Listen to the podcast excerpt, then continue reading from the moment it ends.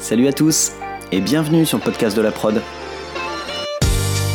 Je suis Jean-Baptiste Lalo, producteur, et dans chaque épisode, je vous propose de rencontrer des actrices et des acteurs du monde de la production, dans les domaines de la pub, du clip, de la fiction et des autres formats vidéo. On parle de leur parcours, de leur métier et de la production. J'espère que ça vous plaira. Bonne écoute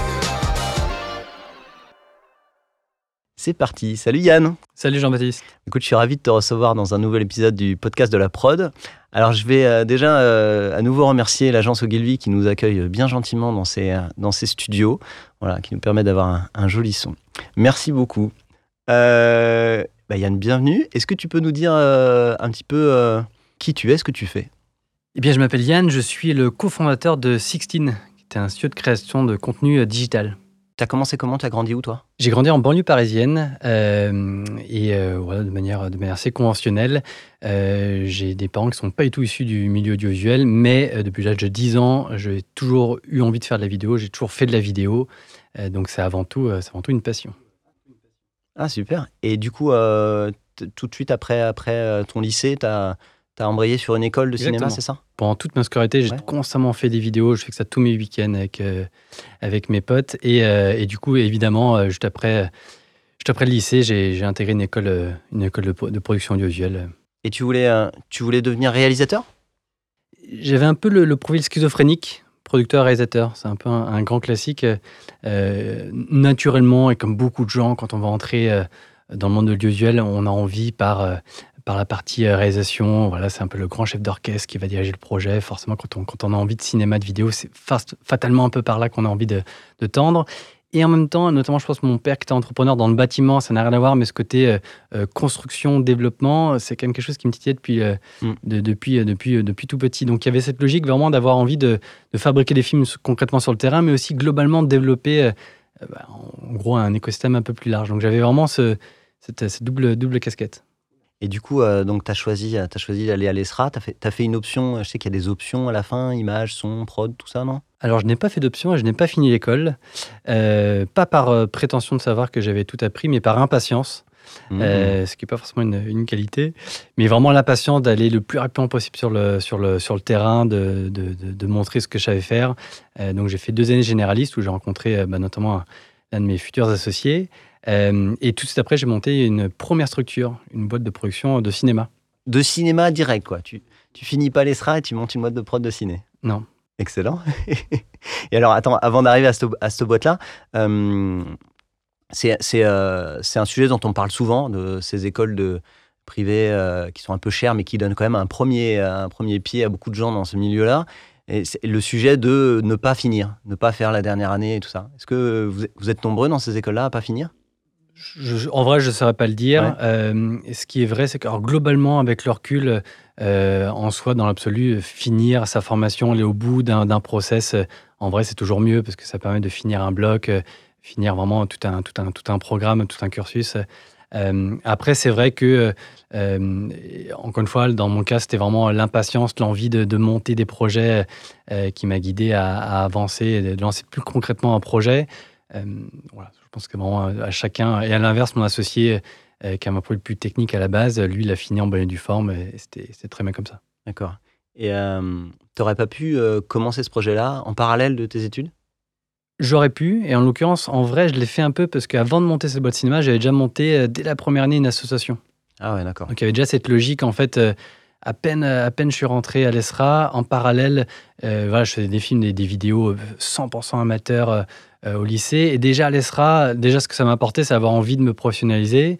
Euh, et la première step pour moi, c'était de monter une association pour déjà donner un premier cadrage à des courts-métrages un peu plus ambitieux. Donc c'était un peu la jonction entre des films purement amateurs de copains de lycée et puis commencer avec bah, une équipe du coup autour de moi de gens bah, qui apprenaient leur métier. Euh, et du coup, c'était, voilà, ça permettait déjà un, premier step au-dessus via une association. Donc c'était un peu le lien entre le full amateur et la structure qui allait venir après. J'ai l'impression que très vite, tu as eu envie de faire quoi. Euh, et il y avait pas, ça dénotait pas un peu par rapport à d'autres élèves de ces formations qui quelquefois sortent à peine du bac, savent pas trop ce qu'ils veulent faire, ils font une école de cinéma parce que ça, ça sonne bien. Euh, T'étais pas un peu en décalage avec certains? Oui, oui, euh, oui, parce que parce que Après, c'est une question de passif aussi, c'est que j'ai fait des centaines de courts-métrages. J'ai toujours voulu faire ça, j'ai toujours fait ça. Donc, en fait, pour moi, c'est une continuité directe. Euh, à l'inverse, c'est vrai qu'il y a des gens qui ont découvert réellement l'usuel en arrivant à l'ESRA. Donc, forcément, mm. Euh, quelque part, on n'était pas au même niveau d'avancer dans la réflexion, dans le, dans le rapport euh, au métier. Il y a plein de gens qui sont arrivés à l'ESRA en disant je veux faire l'audiovisuel, mais dans l'audiovisuel, il y a plein, plein, plein de métiers. Donc, alors que, en l'occurrence, pour moi, depuis, depuis tout petit, je sais exactement ce que je voulais faire. Donc, j'ai quelque part, j'étais déjà, je savais déjà vers quoi je voulais tendre. D'accord. Et du coup, euh, donc, euh, tu finis pas, vous lancez cette boîte de cinéma, c'est hyper ambitieux, direct, comme ça. Vous, faites quoi concrètement? Et ça dure combien de temps? Alors concrètement, ce qu'on a, a fait, c'est donc en fait, j'avais envie de cinéma, de fiction, de réaliser, de produire, et j'avais pas la moindre idée de comment y arriver. Pas la moindre idée. Je n'avais aucune connaissance du milieu, j'avais aucune idée de comment ça fonctionnait. Euh, juste cette envie de me dire que bah voilà, si, je veux, si je veux fabriquer des films, il faut que j'ai une structure pour le faire, parce que personne ne me donnera l'occasion d'en faire en, étant même encore à l'école. Donc j'ai commencé par ça. Et en, en montant la boîte, euh, je, me suis, je me suis donné la réflexion de comment est-ce que je vais pouvoir montrer euh, à des professionnels, à des gens, ce que je sais faire. Donc je savais qu'il fallait passer par sûrement bah, créer un projet, parce qu'encore une fois, personne ne me donnerait l'opportunité de créer from scratch un projet euh, comme ça un peu professionnel. Et euh, voilà, donc il y avait l'idée de se dire comment est-ce qu'on va créer une sorte de démo, quelque chose, on crée mm. un projet qui va pouvoir montrer ce qu'on sait faire et qui après d'ailleurs pourra être un starter pour, euh, pour, pour la suite. Et pour ça, il y a besoin de créer une boîte? Il y a pas besoin de créer une boîte, mais pour moi, ça restait quand même le. Comme il y avait l'idée que ce soit le début de quelque chose qui aura hmm. une continuité. C'était pour moi, c'était quand même un début. C'était pas un seul projet. C'était pas juste pour faire monter un projet. Exactement. C'était pas. J'avais moins là pour le coup la casquette plutôt production et même on va dire plutôt même entrepreneuriale, hmm. qui était que je voulais pas juste faire une bande démo. Il y a plein de réalisateurs qui n'ont pas besoin de monter une boîte pour montrer que ça fait un, un beau projet et on peut montrer qu'on a un très bon diateur de, de comédiens avec un iPhone. Hmm. Encore une fois, ce, qui est, ce, ce talent-là, il n'y a pas besoin de matériel, il n'y a pas besoin d'administratif, encore moins encore euh, maintenant qu'il que, que, y a 15 ou, 15 ou 20 ans. Euh, malgré tout, dès le début, pour moi, il y avait vraiment cette logique de, de, de, de beaucoup plus entrepreneurial. Et donc, ça, ça commençait par monter une boîte. Euh, aimer une boîte, ça vaut rien quand il n'y a rien dedans. Et donc, il fallait un premier projet. Et puis, un premier projet qui, quelque part, soit différenciant. Parce que voilà, ça, ça reste, on le sait tous, un marché de viol de cinéma encore plus ultra fermé, ultra concurrentiel. Donc, comment arriver à se démarquer euh, Comment arriver à se démarquer? Donc, j'avais plein de, de confrères à côté qui montaient des, des, en parallèle un peu des, les prémices de courts-métrages euh, très appuyés, plutôt des films d'auteur, euh, mm. euh, plutôt très pointus. Et j'ai des, des, copains d'école qui ont fait maintenant des, des beaux films en, des beaux films d'auteur en long métrage. donc c'est une culture qu'ils avaient que naturellement j'avais beaucoup moins. Dès le début, j'avais pense, un profil beaucoup plus commercial. Euh, mm. Donc ça, ça c'est un, un, mot euh, qui, en école de cinéma, c'est un, un, peu, euh, ah bah, un peu banni. c'est le diable, le, commercial. C'est le diable, mais naturellement, voilà, encore une fois, ça c'est. Voilà, chacun, chacun, chacun a ses différences là-dessus. Et clairement, c'est un truc depuis le début. Et je pense que ça vient aussi d'une fonction plus entrepreneuriale où, au bout d'un moment, ça reste un business avec une, une commande et il faut répondre d'une manière à l'autre à ce besoin. donc, ça, naturellement, mène dans cette logique de cinéma. Je, je crois que j'ai été foncièrement éduqué comme ça. Euh, et donc voilà, donc il fait ce premier projet, et là on s'est dit, bon, un premier projet, donc des films d'auteurs très pointus sur un sujet social, il y a plein de gens qui le font, sûrement beaucoup mieux que moi, donc c'est pas ce chemin qu'il faut que je prenne. Donc je vais faire quelque chose de beaucoup plus visuel, qui n'était pas naturellement euh, les choses qui étaient le plus, euh, le plus développées, notamment en France, on a vraiment la culture de l'auteur, du mm. sujet, c'était moins une sensibilité que j'avais. Et je me suis dit, je vais faire un truc beaucoup plus avec d'images, beaucoup lié à l'image. Mon père est un fan d'histoire, et, et, notamment, il connaissait plein euh, d'associations de reconstitution napoléonienne. Hmm. Et, euh, et j'ai commencé à, comment je commençais à voir de, de mon côté tout, notamment mon associé, son frère qui travaille dans les VFX, le montage, la post-prod. Et de l'autre côté, je voyais ces associations qui avaient tous les moyens, les uniformes, les canons, les choses. Je commence à, à voir qu'il y avait une synergie. Il y a un truc à faire. Voilà, les prémices d'une production value intéressante où on se dit tiens, c'est génial, devant la caméra, on va avoir accès à des décors, des choses euh, auxquelles on n'aurait jamais eu accès. Et derrière la caméra, euh, des petits geeks passionnés du numérique euh, qui vont pouvoir faire des merveilles en, post-prod derrière. Donc je me suis dit, tiens, il y, a, un concept de production qui peut être sympa pour, pour lancer un premier projet. Ton associé, là, c'était Vincent, c'est ça? Celui qui est plutôt post-prod, c'est ça hein? Exactement. D'accord. Ok. Et donc ce projet, au début, c'était un projet de, court-métrage. On s'est dit, tiens, on va faire un court-métrage, on va faire un film d'aventure historique napoléonien mmh. en court-métrage et qui a dégénéré comme un long-métrage. Attends, vous avez fait direct un long métrage? On a fait direct un long métrage. Ah ouais Alors, autoproduit, complètement amateur, mais qui était pour nous vraiment le, c'était pour nous le, vrai concours d'entrée dans ce métier. Pour nous, c'était ce long métrage. En gros, de la page blanche à la sortie en salle, on a tout fait avec nos petites mains.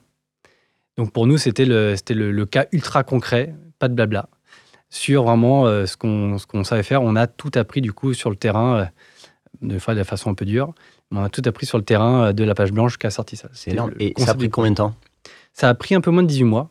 Ouais, donc assez rapide quand même. C'était plutôt rapide. Euh, donc on s'y est mis vraiment euh, corps et âme, soir et week-end. Donc c'était vraiment le projet, on s'est mis à fond dessus. c'était vraiment cette logique où il y avait d'un côté donc beaucoup de gens, de collègues de l'école de cinéma, de bonne volonté autour de nous, qui étaient motivés de participer à un projet un peu hors norme. Et en face, du coup, ces associations, donc avec des comédiens forcément euh, amateurs, mais ultra volontaires, ultra passionnés, euh, beaucoup d'aide de la famille. Euh, voilà, c'est ma mère qui faisait la régie, par exemple. Elle est infirmière, donc ça n'a vraiment rien à voir. donc c'était vraiment ultra familial. C'est super. C'est d'ailleurs quelque chose qui est, qui est, resté pour le reste de, de Sixteen. Mais c'est alors c'est énorme. Donc une heure, une, un an et demi d'aventure comme ça.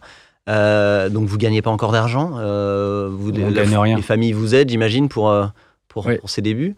La vraie chance de nos débuts, ça a été de ne, pas avoir directement à gagner de l'argent. On habitait encore chez nos parents, mm. euh, j'avais 21 ans, donc c'était euh, donc c'était la chance, c'était de pouvoir euh, de pouvoir de pouvoir se consacrer à 100% au projet sans avoir l'obligation de, de, gagner de l'argent pour survivre. Ce qui est d'ailleurs tout à l'honneur de mon associé Vincent, qui pour lui n'avait pas cette chance et du coup bossait le week-end pour venir travailler gracieusement avec nous la semaine. Donc là, spécial dédicace. Ça c'est chaud et puis tu te dis c'est un peu le moment ou jamais, quoi. T'as l'impression que si tu le fais pas euh, à 21 ans, euh, tu vas pas le faire à 20. Enfin, je sais pas si tu peux y arriver, mais comment tu fais pour, euh, pour vivre un an et demi sans, si t'es pas à ce moment-là dans ta vie, quoi? Ce serait compliqué. C'est pour ça que pour, pour, pour, pour nous et les gens qui ont participé à l'aventure, la chance, ça a été de pouvoir l'avoir fait à ce moment-là, d'avoir été hébergé chez les parents, de pouvoir se donner quand même dans un projet, ne sachant pas ce que ça va donner. c'est pas la même. Ce qui est aussi un peu quelque part le risque de tout entrepreneur, hein, on a aussi, il y a aussi des belles reconversions de gens qui, à 40 ans, euh, quittent leur boîte, leur CDI euh, confortable pour se lancer dans l'entreprise entrepreneuriale. On en croise plein tous les jours. Mais c'est sûr que c'est plus confortable, en tout cas sur la partie risque financière, euh, jeune. Après, on n'a pas les mêmes avantages non plus. Ça, c'est un, ça, c'est un débat, parce qu'il y a des gens qui disent Ouais, se lancer tôt, euh, t'as pas d'expérience, donc tu as plus de chances de te planter. à l'inverse, se lancer tôt, t'as pas un prêt pour ta maison, t'as pas t'as pas, pas d'obligation comme ça, t'as pas d'enfant. Euh, à l'inverse, quelqu'un qui a 40 ans se lance dans l'entrepreneuriat, potentiellement, il fait une rupture conventionnelle avec son salarié, il a deux ans euh, avec son, quasiment son salaire actuel, chose que vous n'aviez pas. Donc, euh, je sais pas quel est le plus simple, quoi. Il n'y a, pas de, a pas de règle.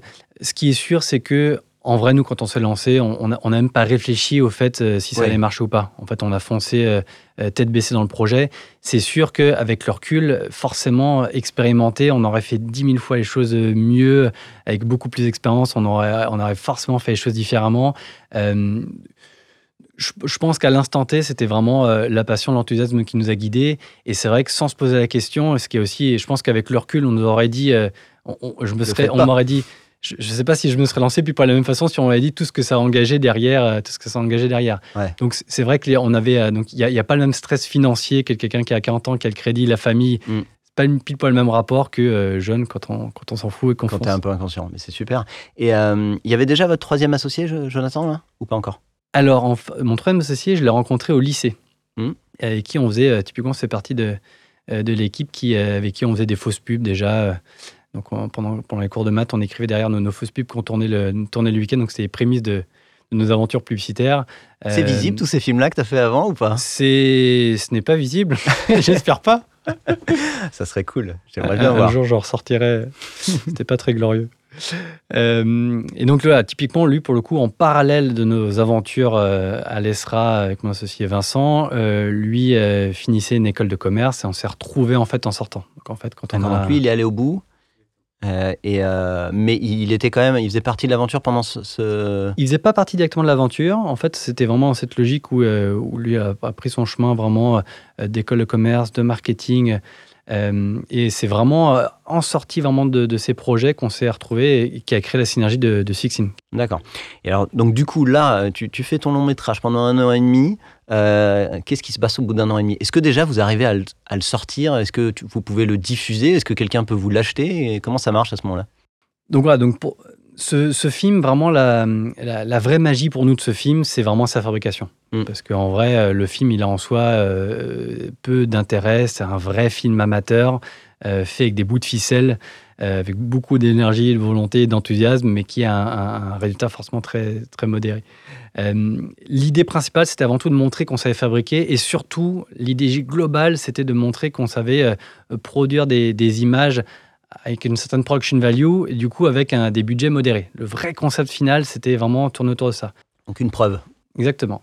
Notamment via la post-production. Donc il y avait vraiment cette logique où typiquement on a fait beaucoup de combats, où euh, on multipliait les armées. Euh, voilà, on les a passés cinq fois, on faisait un puzzle pour, les, pour le compositing, on rajoutait des canons, de la poussière. Euh, donc on a tous les, toutes les possibilités de trucage, d'optimisation pour, pour des illusions d'un film d'aventure avec, avec rien du tout.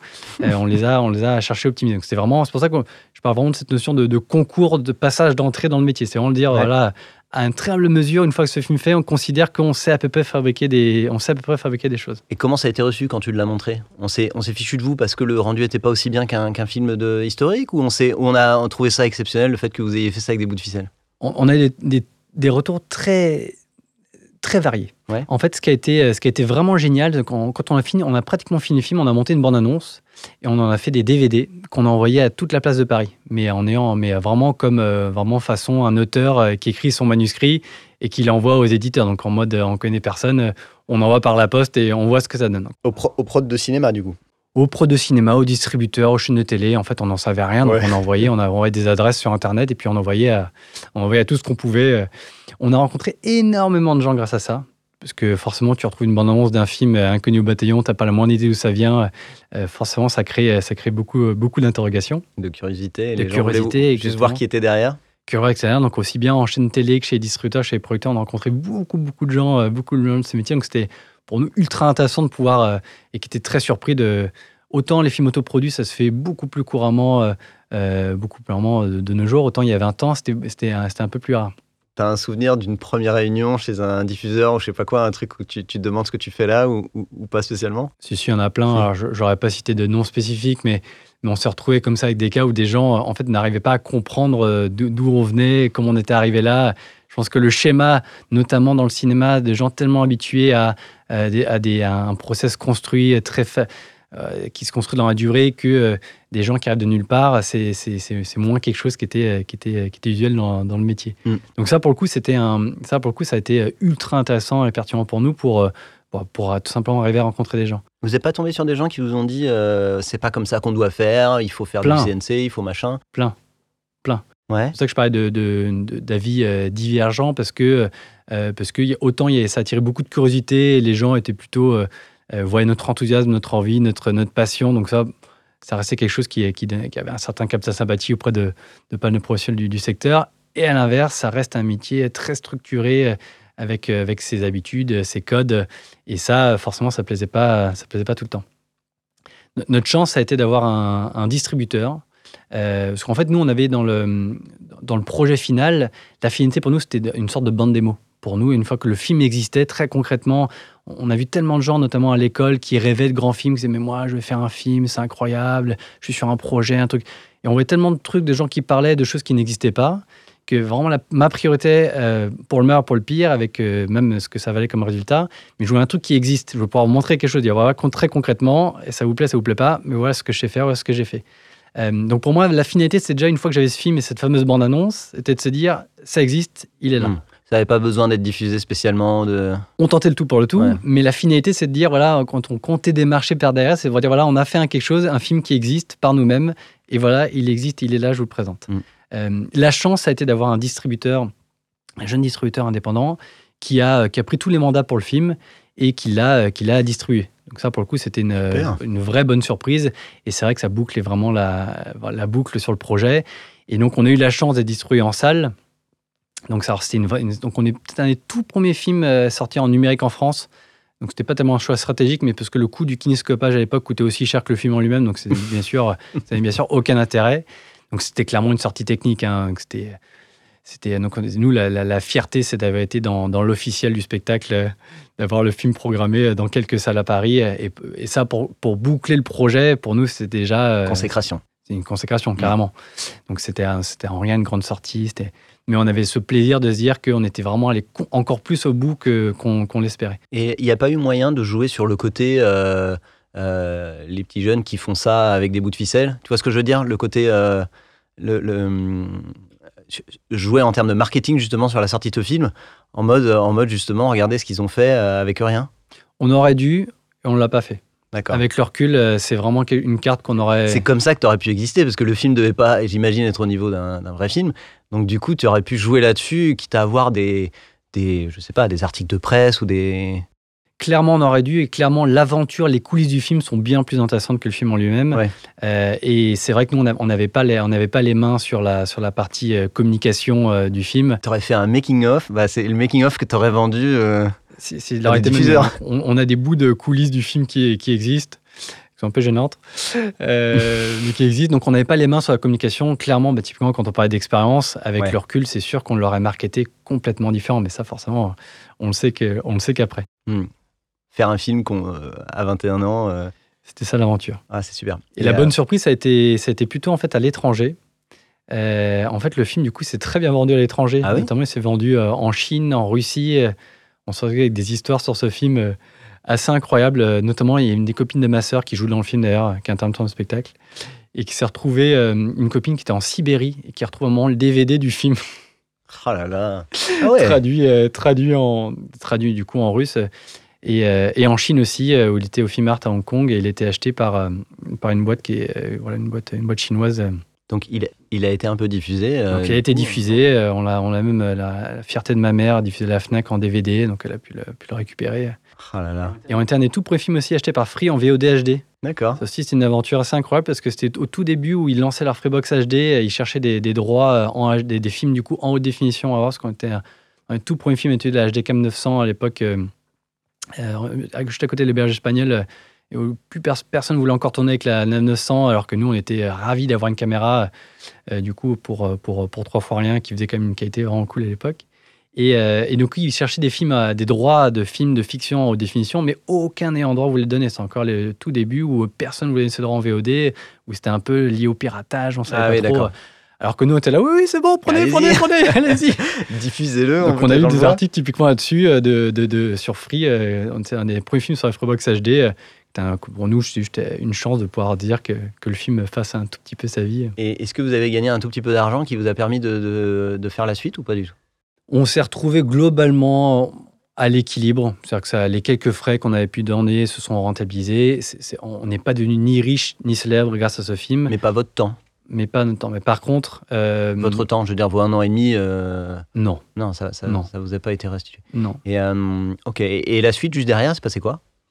Donc la suite, en fait, ça nous a. Pour nous, ça a été. Donc encore une fois, le film, ça n'a pas été, ça pas été le, le début d'une longue carrière euh, dans le, dans le cinéma, pas du tout. Euh, mais par contre, c'est ce qui a, ce qu'on a fait démarrer euh, après notre aventure audiovisuelle dans la communication par la suite. Mmh. C'est qu'on s'est retrouvé dans une logique où ce qu'on voulait, la base de ce projet, c'est montrer que on savait produire avec une certaine production value de manière agile, full numérique. Voilà, il y avait tout ce concept autour de ça qui était packagé très concrètement dans, dans, ce film. et donc, on s'est retrouvés ensemble après de dire, bah, maintenant qu'on a ce savoir-faire, il faut le faire savoir. Et il faut réfléchir à, du coup, à trouver une industrie qui peut avoir besoin de ces services. Donc c'est là où mon associé qui vient de finir son école de commerce rentre dans la boucle euh, et se retrouve dans une logique où lui, la communication audiovisuelle, le marketing, euh, bah, c'était ses études, c'était son envie, c'était son milieu. Mmh. Et, euh, et, du coup, le début de Sixteen, c'était vraiment cette synergie entre, entre lui et un autre de ses potes d'école de commerce, qui est vraiment cette culture agence communication audiovisuelle. Et puis, euh, du coup, euh, Vincent, mon directeur de post-prod, et moi-même, producteur-rédacteur, euh, ensemble, on crée la synergie pour Sixteen, la production audiovisuelle pour la communication. Et, et du coup, il y a eu un côté timing. C'est-à-dire que eux, ils sont sortis de leur école en même temps que vous, vous aviez fini votre court-métrage, votre long-métrage Exactement. Ouais. Globalement, c'est fait comme ça. On s'est dit- on s'est vraiment retrouvé à la fin de ce long métrage en disant c'est génial, on s'est donné à fond. Mais en gros, maintenant, euh, ben, il faut vivre de ce métier. euh, Mm. Comment on fait Donc, il y a vraiment eu cette logique très concrète de dire bah, on sait qu'un prochain long métrage, on en avait envie, on a commencé à réfléchir. D'ailleurs, en parallèle, on a, on a commencé à coproduire pas mal de films indépendants à tout petit budget. euh, parce que du coup, on faisait de l'apport en industrie via la post-production. Donc, on s'est retrouvé comme ça. On a rencontré beaucoup de gens dans le domaine de la prod indépendante. euh, à vraiment à, à travailler sur de la- l'apport en industrie en post-prod, parce qu'on avait monté un studio de post-prod sur mesure Mm. pour notre film. Donc, forcément, c'est Ouais. bah, autant que ça serve pour, pour d'autres projets. Donc, on a développé vraiment cette activité Fiction, du coup. hein. fiction, Mm. mais clairement, on ne gagnait pas un centime. Mm. Donc c'était génial, ultra enrichissant, euh, mais, euh, mais c'était c'était pas, un- c'était pas, un- c'était pas un métier.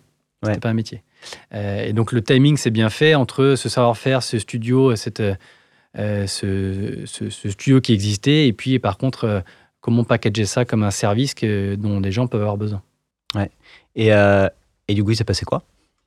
Du coup, on se reparle avec, avec Jonathan. Il me dit génial, on a, euh, on a là-dessus, vous avez un studio, vous avez des démos. Il y a, un- il y a une vraie logique de cette, les prémices de cette notion de studio intégré, euh, production, réalisation, post-production, avec, euh, avec les prises de locaux. Euh, mon père, dans le bâtiment, il nous donnait un hangar dans les Yvelines, qui était une servait de stockage pour le carrelage, qui m'a passé. Donc, on est nos premiers studios là-dedans, qu'on avait utilisé pour, faire, pour fabriquer notre film. Donc, il y avait, il y avait déjà une première, Ouais. une première base qui existait.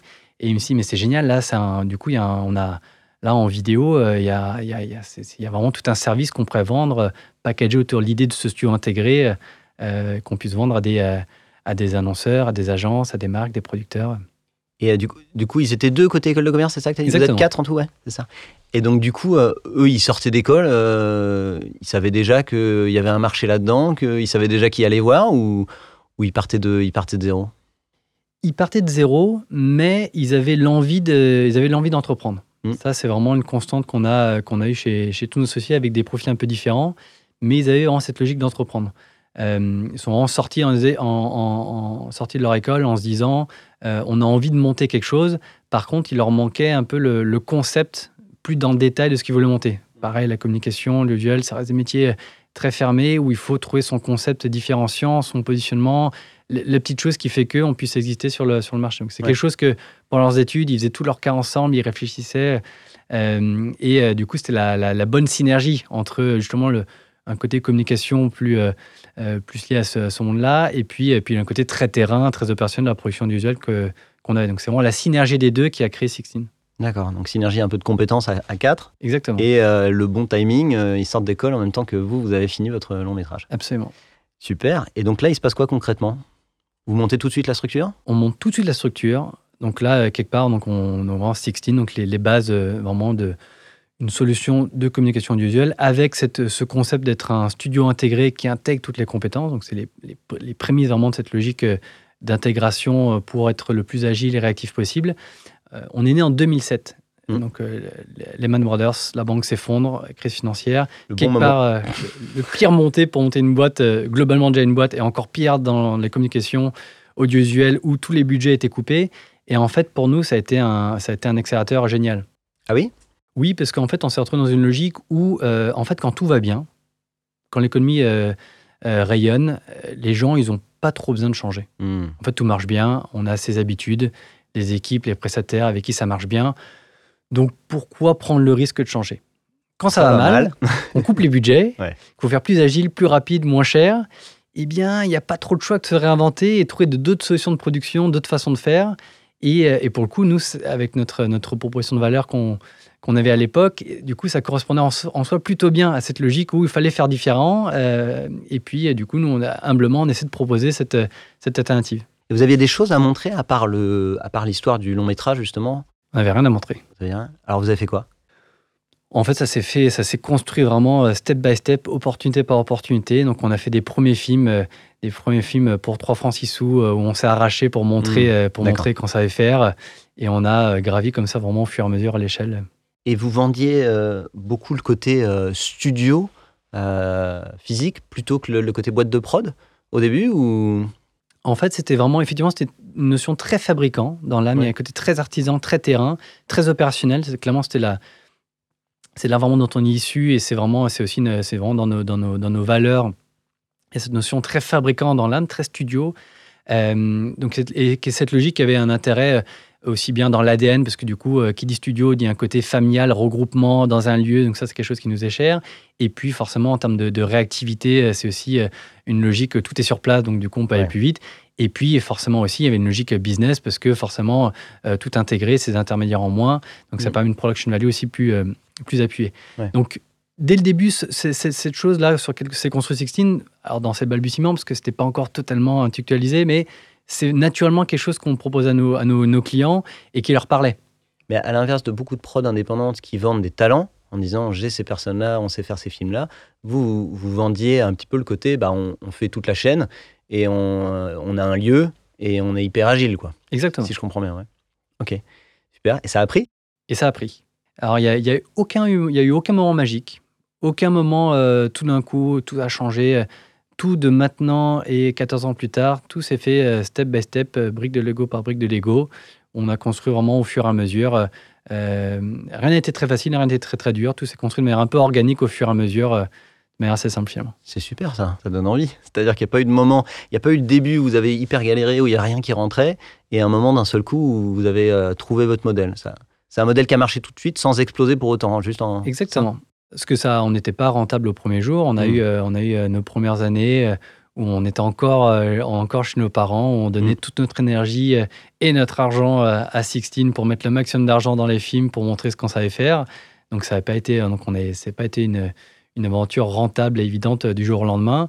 Mais au fur et à mesure, on a pu faire un premier petit film, euh, montrer ce qu'on savait faire, un, petit film corporate, montrer au fur et à mesure comment on arrivait à, à se déployer. Les maisons de disques qui, étaient en pleine crise, qui ont commencé à confier des, des, clips sur lesquels ils n'avaient pas beaucoup d'argent, donc c'est une manière de mentionner aussi des films qu'on pouvait faire. Hmm. Des agences de pub euh, indépendantes qui travaillent sur des, logiques à tout petit budget. Hmm. Là, forcément aussi, on était une solution intéressante pour eux de pouvoir accompagner des primo-accédants de, de, boîtes qui faisaient de la pub télé à tout petit budget, qui avait, avant on n'avait pas accès, maintenant on pouvait enfin, d'avoir accès grâce à des moyens de production aussi plus réduits. Mm. Donc ça s'est vraiment fait euh, step by step. Et euh, il n'y a pas eu de, de, désaccord entre vous sur ce que vous deviez faire ce, au début de ce peu d'argent qui rentrait C'est-à-dire, est-ce qu'on met tout dans les films euh, Ou alors, est-ce que, les gars, on a quand même besoin de, de gagner un peu d'argent à un moment? Vous étiez, vous étiez raccord là-dessus? On était 100% raccord. Euh, je, pense qu'encore une fois, le, vrai partage qu'on avait, outre le fait qu'on était euh, tous euh, des bons amis, mm. et ce qui a gardé aussi un lien très fort, mes associés sont aussi mes témoins de mariage, donc il y a quand même une logique de, au long cours dessus. Donc ça, forcément, ça crée des liens aussi vraiment très forts, très importants. Mais en dehors de ça, on se rejoint vraiment sur la sur la sur l'aventure entrepreneuriale. Mm. Et pour nous, l'aventure entrepreneuriale, elle se projetait sur le long terme. donc on n'a jamais eu une réflexion court-termiste chez Mm. Euh, et, globalement, quand tout s'est fait au fur et à mesure, on savait que ça se construirait brique par brique. On n'était pas à la recherche d'éclat, on était à la recherche de construire quelque chose de solide au fur et à mesure. Donc à chaque fois, on faisait un pas en avant, on voulait que ce soit un pas solide, stable mm. et bien fait. Euh, et ça, euh, au bout d'un moment, il n'y a pas de secret. ben, ça se construit petit à petit et ça demande d'efforts et un peu d'argent. Donc l'argent, il faut le mettre dans les films pour montrer que ça existe. Et ça nous a plutôt bien porté. Donc au fur et à mesure, on a continué à développer dans ce sens-là. D'accord. Et alors aujourd'hui, ce que j'ai lu, c'est qu'en gros, vous êtes 40 euh, permanents, euh, que vous faites 400 films par an, quelque chose comme ça, donc euh, beaucoup de, beaucoup de films. donc j'imagine là-dedans, il y a tout type de contenu, des plus petits, des plus gros. Et donc vous les vendez à qui ces films? À des, à des annonceurs en direct? À des, à des agences? Il y a de tout. Mmh. donc on a vraiment on a une, une, typologie de clientèle extrêmement large et qui est assumée. On est ultra généraliste. Euh, c'est ce qu'ils a, c'est vraiment euh, comme ça que Sixteen s'est construit depuis, le, depuis le début. Euh, c'est aussi ce qu'on aime. On a vraiment ce plaisir aussi à travailler dans des, dans des organisations très différentes. Et c'est peut aussi bien que la com corporate que le marketing, qu'avec une start-up, qu'avec une agence de publicité, qu'avec même des producteurs qui nous sous-traitent aussi des travaux. Donc en fait, euh, ce pluralisme, c'est aussi ce qui nous stimule, c'est aussi euh, euh, se diversifier, pas mettre tout dans le même panier. c'est quelque chose que depuis le début, on a aimé, dans lequel on se retrouve. Et on a plaisir de découvrir à chaque fois d'autres façons de travailler. Ça garde aussi le, le stimuli euh, euh, créatif, entrepreneurial, de découvrir d'autres façons de travailler, d'autres façons d'appréhender le métier. Euh, donc pour nous, ça nous a toujours porté et, emmené un peu plus loin. Et c'est pas dur à vendre d'être trop généraliste? Comment tu, comment tu dis à, ton client, bah, je peux faire une super pub et je peux faire une interview? C'est clairement, clairement un choix. C'est clairement un choix qu'on a quelque part qu'on n'a pas pris, parce qu'en fait, de fait, on était comme ça et ça s'est construit.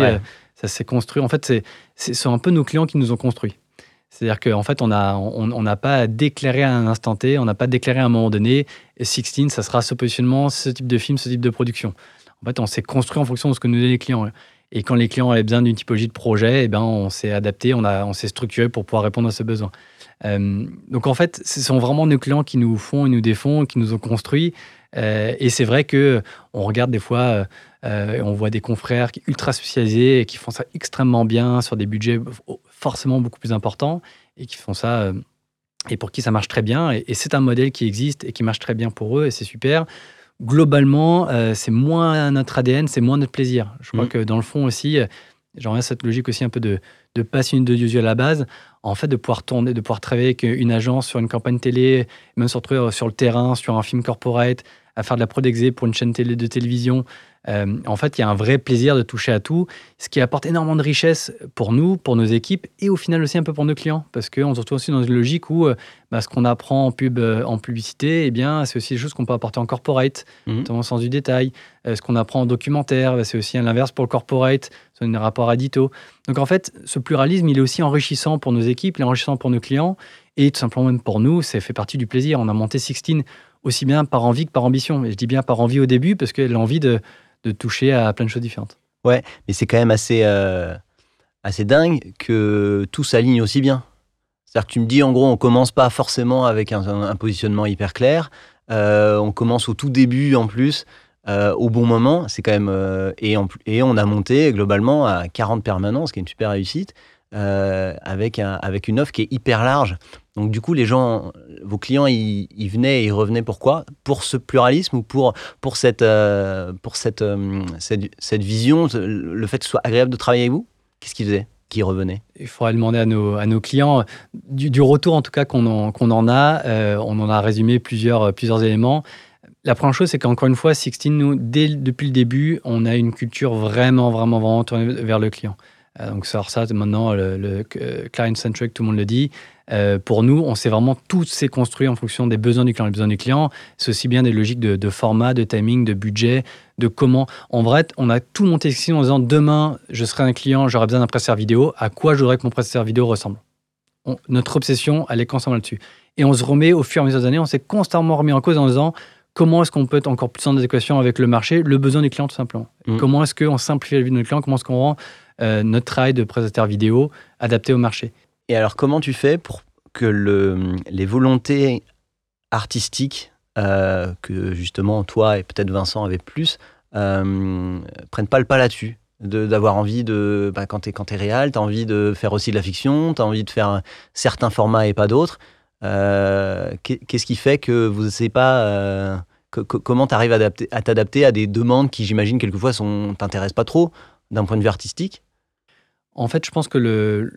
déjà, on a le plaisir euh, de ce pluralisme. Mmh. Euh, donc ça veut dire que euh, demain on ferait uniquement une typologie de format. Effectivement, on, aura peut-être eu envie de dire tiens, on aura envie de toucher à d'autres choses, d'autres formes d'histoire.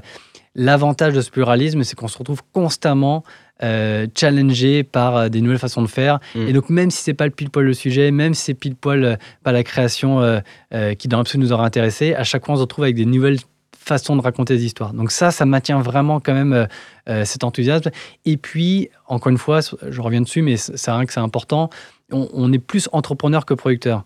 Euh, c'est-à-dire qu'avant toute chose, il y a aussi cette, envie, cette volonté de développer une structure, développer une boîte. donc le plaisir de voir Sixteen, notre bébé, grandir, pour nous, c'est le vrai plaisir premier. D'accord. Donc il est supérieur au, au fait d'être 100% satisfait des films. Enfin, c'est pas, c'est pas la bonne façon de dire euh, la chose, tu vois ce que je veux dire. Mais c'est pas euh, vos bébés, c'est votre bébé, c'est plutôt votre boîte que forcément chacun des films que vous sortez. Tout à fait. C'est ça? Donc, il y a, on va dire, il y a, donc ça reste une grande famille, donc on pourrait dire que ce sont nos, cousins, nos frères. Euh, effectivement, il y a vraiment cette logique où notre bébé, c'est Sixteen, et le plaisir, c'est d'avoir pu entreprendre dans un métier qu'on adore. Mmh. D'accord. Et pour revenir peut-être sur, sur ce que tu disais sur, la, sur, la, sur comment on s'est développé, le retour qu'on a de, nos clients, euh, c'est effectivement cette notion, cette notion de studio intégré, de facilitateur. Mmh. Euh, cette notion qu'on entend beaucoup maintenant. mais d'une structure qui soit agile, flexible, compétitive, avec surtout devant aucune condescendance, beaucoup d'enthousiasme, beaucoup de services. ça, c'est quelque chose qui, ressort, qui ressort souvent. Avec vous, c'est facile, c'est ça que tu dois entendre? C'est beaucoup autour de ça, et ce qui fait que nous, on n'a jamais fait de commercial. Ah oui? Non, on a, on a l'essentiel, on fait aucun, pratiquement aucun one-shot, pratiquement pas de commercial. Euh, la plupart de nos clients sont des clients récurrents, donc ça va être un, euh, que ce soit aussi bien des agences indépendantes que euh, des annonceurs de l'oral qui est un client historique depuis, depuis 14 ans. donc c'est essentiellement des clients récurrents qui nous commandent régulièrement des, des, des, projets au long cours et, et qui, voilà, qui nous recommandent auprès de d'autres. Donc mm. des gens qui étaient chez qui partent après dans d'autres structures, souvent nous ramènent avec eux, ce qui n'a pas nous, nous développer. C'est super ça. Et donc, du coup, tes deux autres associés qui sont plus euh, business marketing, ils, faisaient quoi sur cette, euh, sur cette ascension de, la boîte? Alors, on a un des associés qui est parti en Australie. Qui est, pour le coup, euh, qui est parti assez tôt en Australie au bout de deux ans de Sictine. Le quatrième, c'est ça? Exactement. qui est parti en Australie, donc c'était vraiment pour le coup une volonté personnelle. En gros, il finissait ses études en Australie, il finissait son master là-bas. Il est revenu exprès pour nous, Mmh.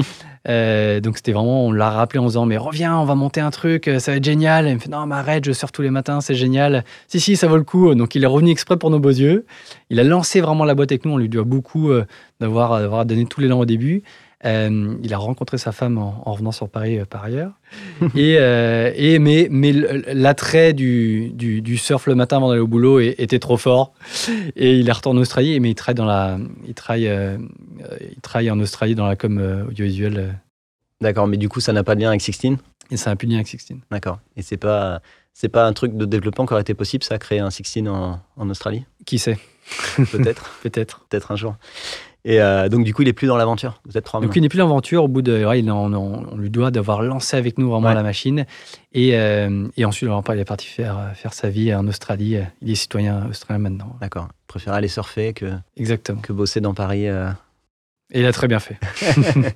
D'accord. Donc là, vous êtes trois. Et donc, du coup, ton, ton autre associé, Jonathan, tu disais, qui est plutôt business. Donc, lui, il faisait quoi sur ce. Si vous faisiez pas de commercial, du coup, il était sur le suivi des projets?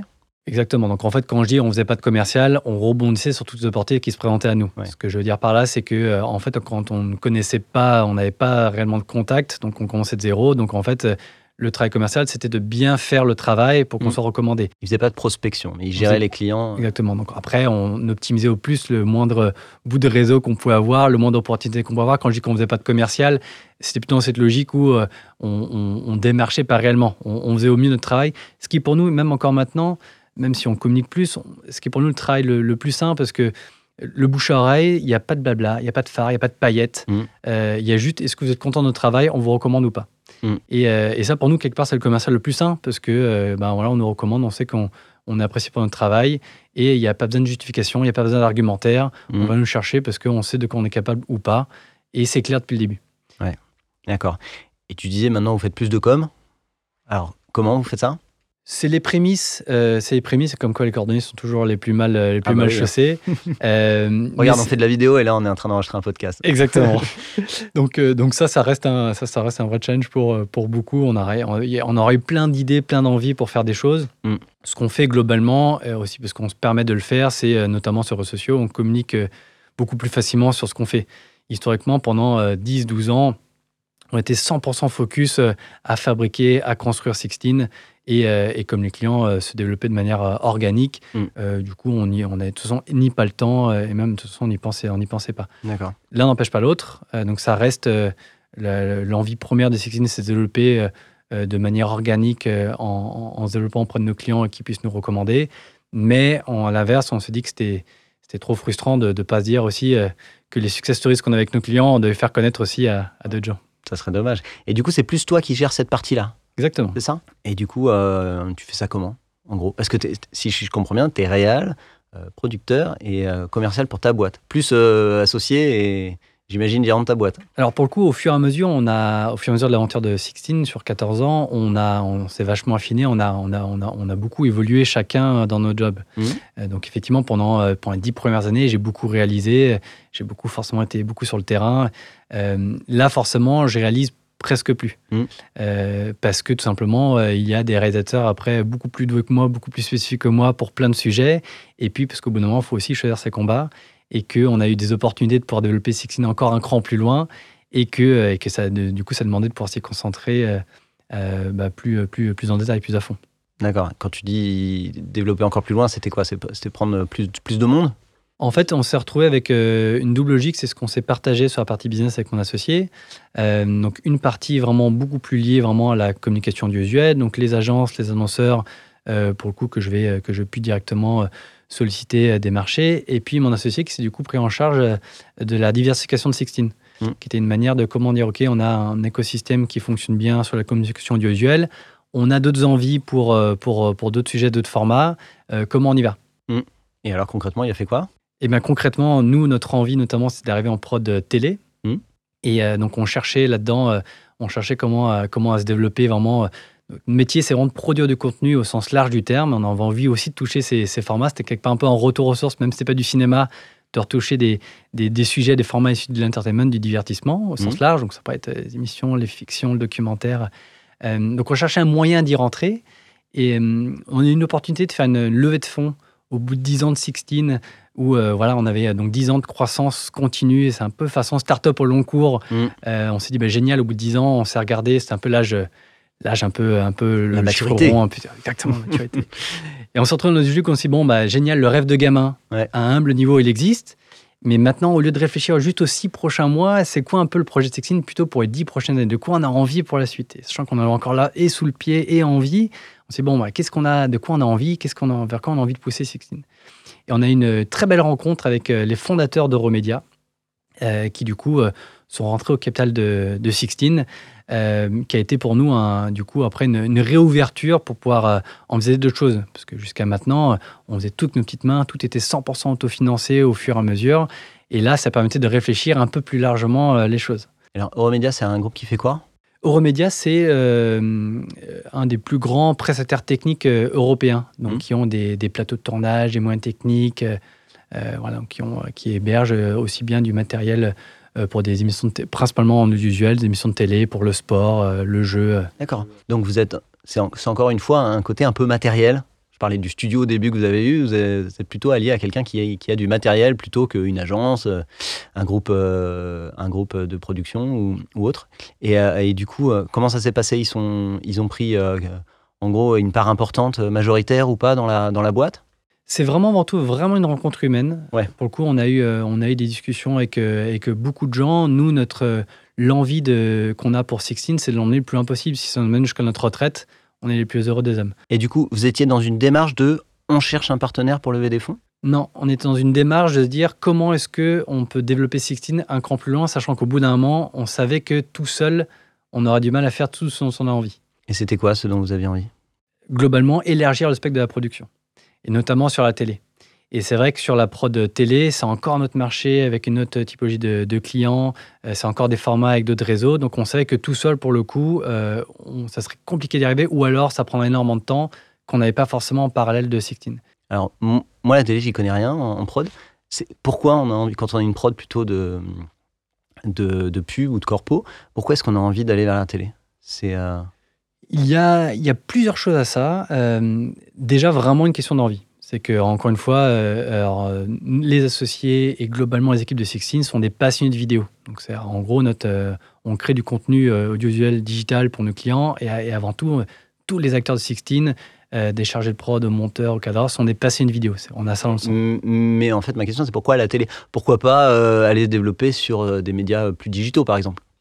En fait, parce que à court terme, la, la télé, notamment, c'était euh, en termes de, de business model ce qui a rassemblé le plus à Sixteen. C'était vraiment dans cette logique où euh, on a un commanditaire et même Mhm. si on est dans une logique où on va proposer des formats, on a cette logique, euh, notamment qu'on va retrouver dans le magazine, dans le flux, on a cette logique de euh, d'accompagnement dans la durée sur, euh, sur un type de format. Et le côté film de commande aussi, c'est ça? Indirectement, même si c'est des même si c'est un métier différent d'ailleurs qu'on apprend, qu'on apprend à connaître, Mm. euh, c'est une logique qui ressemble, qui est le, le plus proche de ce qu'on connaissait. Vraiment cette logique de, voilà, on a une émission de flux sur, sur 12 numéros, Mm. cette logique de commande sur- qu'on construit dans la durée.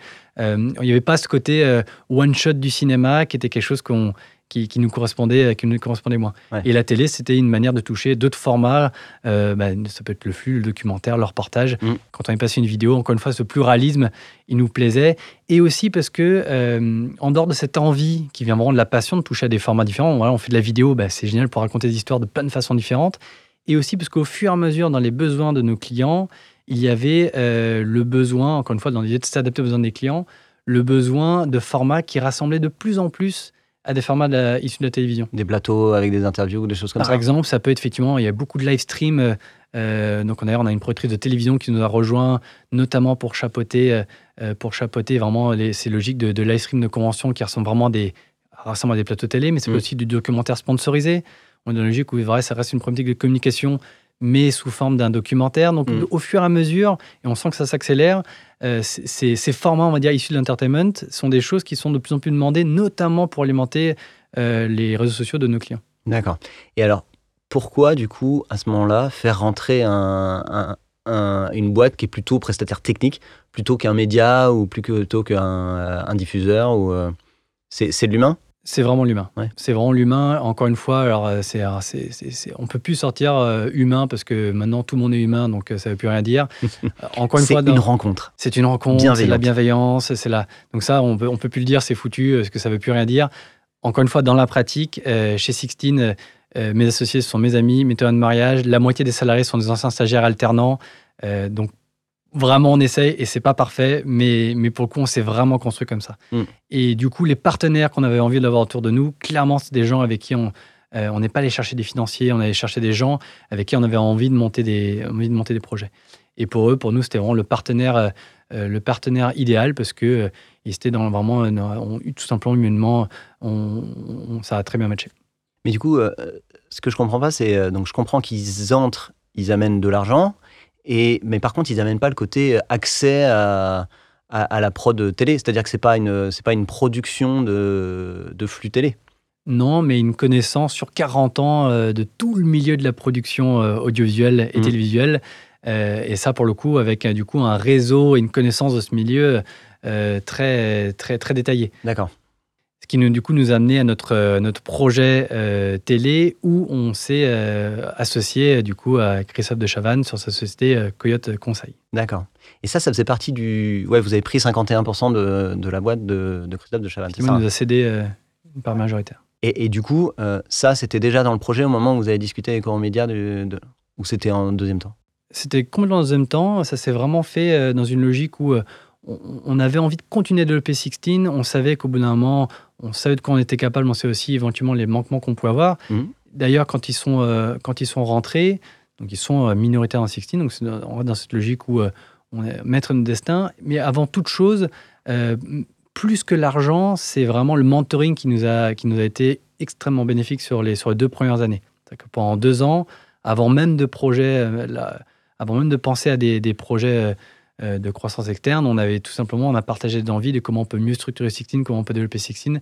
Donc ce travail, nous, de, mentoring qu'on n'avait jamais eu parce que on a commencé euh, à, tout, faire tout de notre petite main, donc on mm. avait eu peu de recul sur le reste du, le reste du milieu, on a, on a appris vraiment en faisant. Euh, donc pour nous, c'était extrêmement enrichissant de les avoir de notre côté pour, pour, pour, nous aider vraiment à nous, à nous, à nous guider. Et en gros, donc c'était une grosse, beaucoup plus grosse boîte que vous, hein, c'est ça? Et, ils vous ont dit quoi? Enfin, qu'est-ce, que ça a changé Justement, tu disais, c'est, c'est choses à structurer chez vous? Qu'est-ce qu'il y avait, qu'est-ce qu'il y avait à faire à ce moment-là? Je crois que ça s'est, ça s'est construit sur, euh, euh, plusieurs niveaux. Je, pense qu'il y a vraiment eu un mindset qu'on a changé, euh, qui était vraiment de comment est-ce qu'on on a Sixteen euh, très orienté euh, PME, focus sur ses projets, à comment on peut l'élargir, le diversifier à d'autres formats. Et ça, ça se fait pas, ça se fait pas tout seul, ça se fait pas avec les mêmes, mm. les mêmes, le même mindset. Dans la réorganisation, c'est aussi comme ça qu'on les associés ont pu prendre aussi de la hauteur par rapport à l'opérationnel, mm. parce que du coup, on a pu se permettre de, de prendre le temps pour justement développer d'autres sujets, développer d'autres projets en interne chez Sixteen, mais du coup aussi en, en externe. Et puis après, c'était aussi un, un, réseau euh, bah forcément structurant euh, de banques, d'avocats, de gens, de plein de gens autour de nous euh, qui forcément ont profité du coup de toute leur expérience, tout leur canal d'adresse, et puis derrière de, de, producteurs de télévision qui connaissaient très bien. D'accord, donc avec eux, vous avez pu aller voir les boîtes de télévision justement, notamment la, boîte Coyote dont on parlait, c'est ça? Donc en fait, ils connaissent Christophe depuis, depuis 20 ans. Donc c'est aussi un rapport, encore une fois, humain humain. Et bienveillant. Voilà, et bienveillant. Donc clairement, donc ça s'est pas fait, ça s'est pas complètement fait par hasard. D'ailleurs, ça s'est fait avec euh, du temps. On a, on a pris, on a pris temps, on a, pris, du temps à, apprendre à les connaître, eux, du coup, à nous connaître, de, voir qu'est-ce qui pouvait manquer, comment on allait structurer, comment on allait réfléchir. Dans un second temps, alors c'était une évidence pour eux de nous présenter euh, Christophe, parce qu'ils le connaissaient bien depuis 20 ans, euh, et qui était dans une, logique de réflexion, d'association, de, de, de, transition, d'accompagnement. Donc, il y a plein de choses comme ça qui nous parlaient, qui nous parlaient, qui nous parlaient énormément. Et on l'a vu comme une, une, chance incroyable de pouvoir de mettre un, pied en, télé avec un acteur majeur de la télé française. D'accord. Et vous avez pris donc une part majoritaire. C'est-à-dire qu'il faut tomber sur une boîte qui, euh, qui, a envie de, de, enfin de, de, perdre la majorité dans sa, dans un fondateur pardon qui, qui, est ok pour perdre la majorité dans sa boîte. Donc en gros c'est aussi aussi une logique de transmission. C'est un premier pas vers euh, clairement vers euh, vers quelque chose où vous seriez encore plus impliqué dans la boîte? Clairement, la, démarche, et c'est pour ça qu'on s'est bien trouvé. On, parlait de timing aussi au début de 16. Mm. Euh, clairement, là, le, timing était, euh, était bon pour, euh, pour nous aussi. donc, on a, donc, pour nous, c'était vraiment une, chance inouïe d'avoir, de, pouvoir, de pouvoir s'associer à lui. et dans ce timing où il était dans une logique où ultra complémentaire, où nous on a beaucoup d'énergie, mais plein de choses à apprendre, et d'avoir d'avoir un mentor comme Christophe pour nous accompagner euh, dans la prod télé, euh, c'était, c'était du coup une, une opportunité incroyable. C'est énorme. Et donc, du coup, là, chez enfin, c'est des bureaux qui sont encore séparés, les équipes séparées, ou vous, chez Sixteen, vous bossez sur euh, les émissions Famille en Or, ce, genre de trucs qu'il y a dans le catalogue de, Coyote? Alors, c'est, pour le moment, c'est, les, les, les, structures, les bureaux sont encore séparés. On, on, travaille au fur et à mesure, donc c'est récent, que ça date de cet été, on travaille au fur et à mesure les premières synergies, il y en mmh. aura de plus en plus c'est des structures qui vivent euh, de manière très bien, euh, de manière euh, parallèle. Mm. Et, et c'est aussi à nous un métier qu'on doit apprendre. Donc on est très humble aussi là-dessus, de voir comment ça se passe, de comprendre le fonctionnement. Forcément, on a l'envie de, regrouper à, terme tout le monde, d'avoir tout le monde sur le même toit. On va creuser au fur et à mesure les synergies, mais c'est quelque chose qui va se faire au long cours. D'accord, ok. Mais c'est assez intéressant parce que boîte de, boîte de prod qui marche bien et, qui se dit, bah tiens, au bout d'un moment, on va racheter une autre boîte de prod. C'est pas, pas hyper courant. Euh, et en plus, dans un domaine que vous connaissez pas. Euh, donc, ça peut être dur de se dire, bah tiens, euh, est-ce que, est-ce que ça va se développer, Coyote? Est-ce que, est-ce que je l'achète le bon prix? Rien que savoir ça, c'est, quand même un, un défi, non? C'est un défi, mais c'est là où, là où l'accompagnement euh, des fondateurs de Romnia qui nous accompagnent dans, dans, tout, dans tout, ce projet a été, a été clé. Forcément, euh, c'est un projet, euh, typiquement, c'est un exemple très concret de demain, on, on aurait eu de l'argent à dépenser, on ne se serait même pas posé la question, on n'aurait pas trouvé, on n'aurait pas su faire. c'est pour ça que j'incite bien sur, la, sur cette notion que on aura même de l'argent. Après, il faut savoir le dépenser, bien le dépenser, avec qui, comment. Mm. Euh, et ça, pour le coup, on ne le fait pas seul. Il faut des expertises, des gens qui, qui connaissent, qui peuvent accompagner, des gens de confiance. C'est un point clé, clairement. Et, et ce rapport même avec euh, Christophe. Euh, donc, on leur remercie vraiment de la confiance qu'ils nous accordent parce que ça met la pression, parce que du coup, on ne veut pas le décevoir. mais c'est vraiment cette logique de. C'est vraiment un cercle de confiance où où ces, ces, ces, partenaires qui sont rentrés nous ont fait confiance pour les accompagner. Eux nous font profiter de leur réseau de confiance qu'ils ont. Donc, euh, donc, ça joue beaucoup ce rapport de confiance dans, euh, dans le risque qu'on veut bien prendre dans tout ce projet. Mm. Euh, parce que parce qu'on y croit et qu'on se sent à l'aise avec les gens qui nous entourent. D'accord. Et, et, genre, et, genre l'idéal dans quelques années, pour toi, ça serait, de, ça serait quoi? Ça serait que tout ça, ça soit qu'une seule boîte ou que vous en achetiez d'autres encore? Ou c'est quoi un petit peu Comment tu vois ce, ce, cette suite? Si c'est pas toujours facile de, de la voir, hein. est-ce que tu as une idée déjà? On a une idée, on a en tout cas des envies. Mm. Euh, on est clairement, et on a encore, euh, en l'occurrence, on est en plein dedans. Donc, on est dans une logique de, croissance externe. Donc, on est dans une logique d'avoir des rapprochements de, structures autour de Sixteen. Ça reste ce métier de la production de contenu, mais qu'on essaie du coup, la, même idée qu'Ecoed, d'élargir au plus largement possible. Euh, donc, on est en plein dedans. Donc, logique de rapprochement. Et, toujours dans le côté télé ou sur d'autres types de, sur d'autres types de marchés que sur d'autres types de marchés, mais vraiment très complémentaires. Euh, la, finalité, c'est vraiment de se dire que en tant que producteur de contenu, on puisse répondre à l'essentiel des, des, formats et des clients qu'ils puissent avoir sur le, sur le, sur le marché. D'accord, ok. Et euh, donc, du coup, vous continuez à grandir, j'imagine? On essaye. tu m'as pas dit, tu m'as pas parlé de ça au téléphone que vous essayez de recruter et que vous n'arriviez pas toujours? Alors effectivement, euh, pour 16, euh, c'est une, au bout de 14 ans, on est content, c'est de, de, loin une année record, donc on est, on est ravis. Et Malgré le Covid? En fait, forcément, la personne a fanfaronné pendant le, pendant le Covid. malgré tout, la sortie du Covid nous a été bénéfique. Mmh. Un peu de la même façon qu'en 2007, après Lehman Brothers notamment parce que donc il y a énormément de chamboulements, même structurels, dans nos métiers, on le voit tous les jours. Euh, et c'est vrai que euh, donc la publicité a beaucoup changé, le corporate aussi a beaucoup changé, euh, la façon d'apprendre des métiers a beaucoup changé. Mais globalement, une grande vérité, c'est qu'il n'y a jamais eu autant de contenu à produire, notamment pour les réseaux sociaux. Mm. Et c'est vrai qu'on s'est retrouvé dans une logique où Sixteen répondait très très très bien à ce besoin, où il fallait répondre à, à beaucoup de volumétrie avec peu d'argent très rapidement. Et pour ça, cette notion studio full intégrée dans ces métiers répondait très très très bien à ce besoin. Donc la sortie de, crise du Covid a été bénéfique dans le sens où euh, ça répondait à, beaucoup de ce besoin du marché et du coup de nouveaux clients qui nous ont sollicité. Donc ça fait deux fois que des crises vous font du bien. Quoi. Donc en fait, faudra qu'il y en ait une autre euh, ouais, dans les 3-4 ans pour que... Je ne sais pas si c'est, je sais pas si c'est souhaitable. Euh, en, tout cas, en tout cas, ce qu'on s'est rendu compte, c'est que c'est lors de crise qu'il y a des changements et que les cartes sont rabattues. Euh, et que c'est à ce moment-là, quand les cartes sont rabattues, qu'il y a des, parfois des places à prendre mm. euh, et que, que c'est là où des, des structures euh, indépendantes qui ne sont pas forcément implantées sur le marché peuvent prendre des marchés auxquels avant ils n'auraient pas pu prétendre. Et en termes de, il y, a des, y a des nouveaux formats qui vous intéressent, des trucs à la TikTok, des, des trucs à la Twitch. Vous, vous regardez ce, ce, ce, genre de format aussi plus digitaux? On, Clairement, euh, alors notamment TikTok France lui-même est un client mmh. pour qui on fait euh, tout le tout le brand content, donc on y est du coup et on apprend en vrai beaucoup avec eux en, en posant le contenu pour eux. Pareil Pinterest, c'est logique où euh, donc ça c'est vraiment quelque chose qui, qui nous intéresse parce que c'est encore vraiment une méthodologie de production, de diffusion complètement différente, notamment aussi parce que les clients sont digital native et vraiment une manière d'appréhender le métier complètement différente. Donc encore une fois, on apprend, on apprend de nos clients. Dans Digital Native, c'est les gens qui ont toujours vécu avec un smartphone dans la main. Quoi. clairement. clairement. À, l'inverse de nous deux qui ont connu l'ADSL ou le 56K. Exactement. Euh, et donc, du coup, tes, clients sont comme ça et te, et te demandent des contenus comme ça, j'imagine? Exactement. Et donc, c'est ce, pour ça que et en interne et en externe, constamment en charge de pouvoir répondre à ces besoins-là, mm. euh, parce que c'est clairement, une, clairement une part du marché euh, grandissante qu'il faut pouvoir répondre. Et puis en vrai, encore une fois, je, je retire là, on revient sur cette notion vraiment d'envie de passion, c'est que c'est le plaisir de découvrir de nouveaux formats.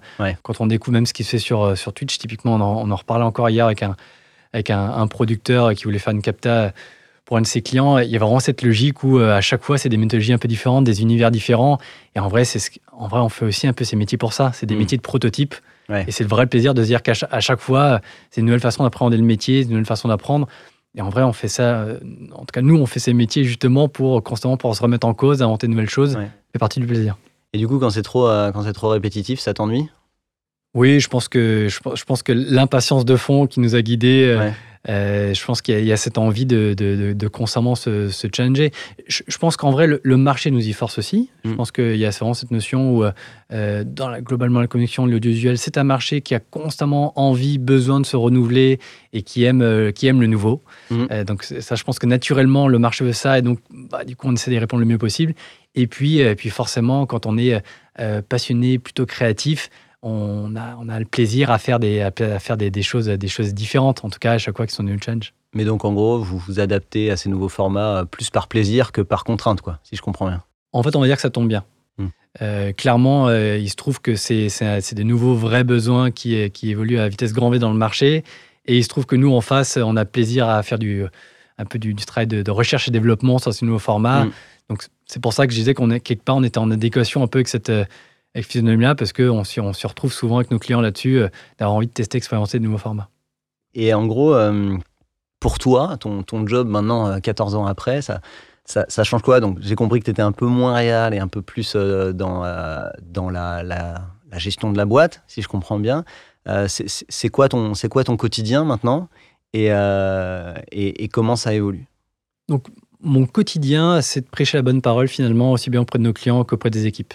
Mmh. Donc en vrai, il y a Sixteen, il y a une ADN, des valeurs, un service qui, qui, plaît à nos clients. On est arrivé à un stade où, où du coup maintenant on a un panel, un portefeuille client qui est large avec un, un, groupe de collaborateurs incroyable qui du coup élargit aussi. Et le risque dans tout ça, c'est de, de, diluer l'ADN premier. Mmh. Donc ça, c'est un des vrais enjeux globaux, que ce soit aussi bien pour les clients que pour l'interne, de comment est-ce qu'on arrive à animer toujours euh, ce qui a fait euh, le succès jusqu'à maintenant de, de Sixteen. Euh, donc il y a vraiment cette logique un peu d'un ambassadeur pour constamment promouvoir Sixteen auprès, auprès des clients existants et des clients prospects qui prêtent nos clients par la suite, aussi bien qu'en interne. Et donc ça veut dire que en interne, c'est aussi bien avec, l'accompagnement des équipes existantes que le travail sur le recrutement. Donc on, est, on fait très très très attention aux euh, gens qui nous, euh, qui nous rejoignent, euh, qu'ils aient bien le même ADN. Et donc, on, est, on participe à tous nos, tous nos entretiens. Là. On est en plein cursus. On, recrute, d'ailleurs, à bon entendeur, on recrute 15 personnes sur toute la verticale de Sixteen. 15 personnes, d'accord. Et on peut retrouver toutes ces offres sur votre site, j'imagine. Exactement. Ouais. et, voilà, et ça, pour le coup, c'est quelque chose qu'on suit de très proche. Donc, on est là à tous les entretiens parce qu'on a, on a envie que, que, tout ce qui a fait que Sixteen fonctionnait et, que, qu'on était à l'aise avec, euh, avec ce, workflow, euh, que ce soit bien euh, prolongé par les équipes qui nous, qui nous rejoignent. C'est beaucoup 15 quand tu es 40. comment tu fais pour recruter 15 personnes sans te planter justement? Alors j'imagine que tu as développé des, des, des, façons de faire qui, qui font que, que, tu trouves la bonne personne. C'est, c'est quoi Non, c'est très dur. Non, c'est très dur? C'est très très dur. Non, c'est très dur. ça comment? Alors, c'est doublement dur parce que déjà, historiquement, Sixteen s'est construit beaucoup avec euh, les personnes qui nous rejoignaient euh, en tant que stagiaires ou alternants. Mmh.